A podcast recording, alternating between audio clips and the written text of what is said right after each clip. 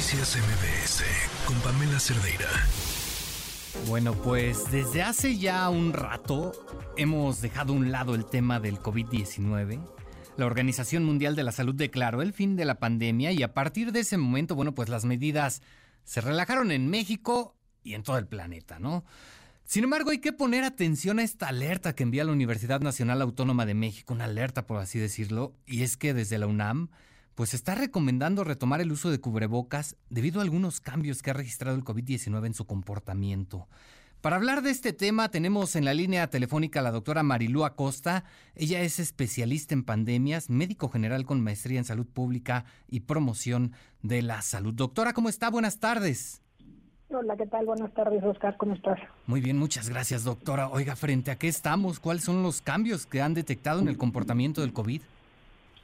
Pues mira, la verdad es que como tal cambios novedosos no tenemos. Ya desde, desde el inicio de la, de la pandemia e incluso desde antes, la familia de los virus de coronavirus son virus estacionales. Entonces, son los que eran responsables de los resfriados de invierno y de verano. Entonces, pues se siguió con ese comportamiento eh, COVID-19 y lo vimos durante la durante la pandemia, ¿no? Entonces, pues ahorita que estamos en verano, claramente va a haber un aumento de casos eh, de, de, COVID-19. Ahora, ¿qué cambios han estado habiendo en el virus como tal? Pues mutaciones, ¿no? Desde el inicio, de, desde los primeros virus que se identificaron en Wuhan en el diciembre del 2019, hasta ahorita pues han habido diferentes cepas, diferentes variantes, diferentes modificaciones y el punto es que el virus lo que quiere es sobrevivir, ¿no? Al final de cuentas eh, quiere perdurar en el tiempo y no ser una llamada de petate, entonces lo que hace es mutar para continuar existiendo. Hay que recordar que los virus no son entes ni vivos ni muertos, son pedacitos de código genético que solamente funcionan si están dentro de una célula. Si están afuera, pues no, son, son latentes, no son potenciales, pero no, no están ni vivos ni muertos. Entonces, para poder seguir sobreviviendo, pues necesitan células, ¿no? Entonces, tampoco puede acabar con la especie humana porque se autodestruiría, por eso es que no acaba con la especie humana, pero se tiene que volver un virus que conviva con, con, con los humanos de manera que pueda subsistir. Entonces, por eso es que vamos a ver ciertas mutaciones constantemente y pues eso es lo que ha seguido pasando desde, desde Omicron. Han habido, eh, que, fue una de las grandes, grandes mutaciones que tuvo el virus y ha seguido mutando. Esto, eh, Omicron, hay que recordar que nació por ahí de, o más bien se identificó por ahí de octubre eh, del 2021, ¿no? Entonces, pues ya son casi dos años de, de continuar mutando, ¿no? Entonces, hay otra cosa que también pasa que se llama escape inmunológico, que es que cuando de alguna manera se da cuenta el virus, ¿no? Pensando como si, ahora sigue hablando del virus como si fuera una persona, cuando se da cuenta el virus de que hay vacunas, lo que hace es mutar para evadir justamente eh, la protección que dan las vacunas, ¿no? Entonces, todos esos son cambios que han seguido, que la, la modificación que hizo la Organización Mundial de la Salud es que dejó de ser una emergencia sanitaria internacional. Sin embargo, no quiere decir que desapareció. Al, fin, al final, doctora, el virus sigue y seguirá entre nosotros, ¿no? Exactamente. Entonces, una de las cosas que me parece pues, que deberíamos de, adoptar como, como medida de, de, protección es que todas aquellas personas que sientan algún tipo de sintomatología respiratoria, pues usen cubrebocas para evitar contagiar a los demás, ¿no?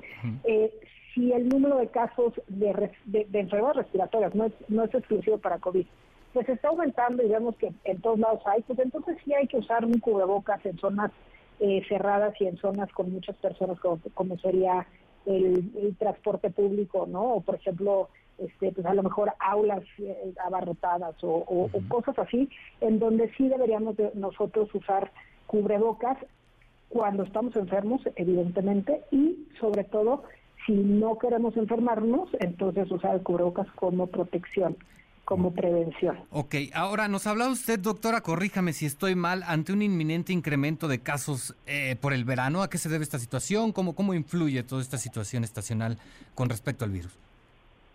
Pues la, verdad es que no hay muchas teorías al respecto de por qué en invierno y en verano los virus de la familia de coronavirus este, se, se manifiestan, ¿no?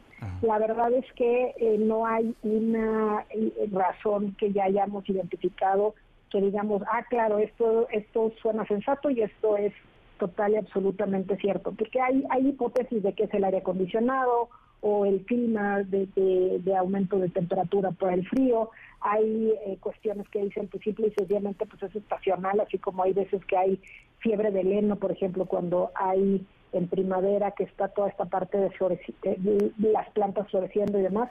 O sea, hay muchas cosas, eh, incluso presiones atmosféricas, hay, hay muchas razones por las cuales pudiera haber este aumento. No tenemos una razón todavía súper, súper, súper clara eh, como tampoco podemos entender por qué no genera inmunidad.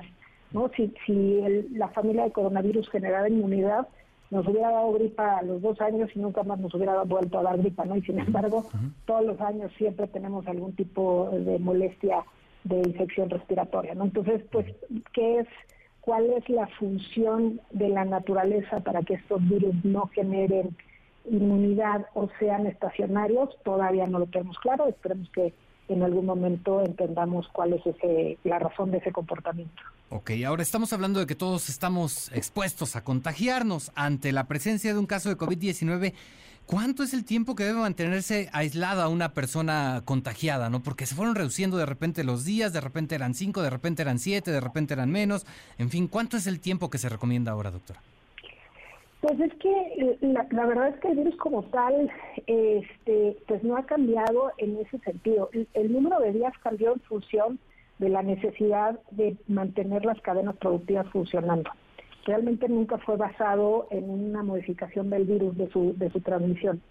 y, y, una de las cosas por las cuales, digamos que nos queda claro que sigue habiendo eh, presencia del virus bastantes días, es justamente el, el long COVID o el, el, COVID crónico o el, o el COVID largo, ¿no? O las secuelas de COVID, como le queramos llamar. Entonces, eh, pues lo, los estudios que han hecho es que eh, todavía sigue pudiendo contagiar después de 10 días de haber iniciado síntomas. Esos son los estudios que, que, que han, se han publicado, ¿no? Eh, el disminuir el número de días a 5 fue exclusivamente porque eh, las aerolíneas en Estados Unidos pues no tenían el equipo de trabajo para seguir operando, entonces fue un, colapso brutal en, invierno del 2021-2022 y esa fue la razón por la cual disminuyeron el número de días. También había una baja en personal de salud, en fin, muchas cadenas productivas se rompieron y dijeron no, no tenemos que regresar.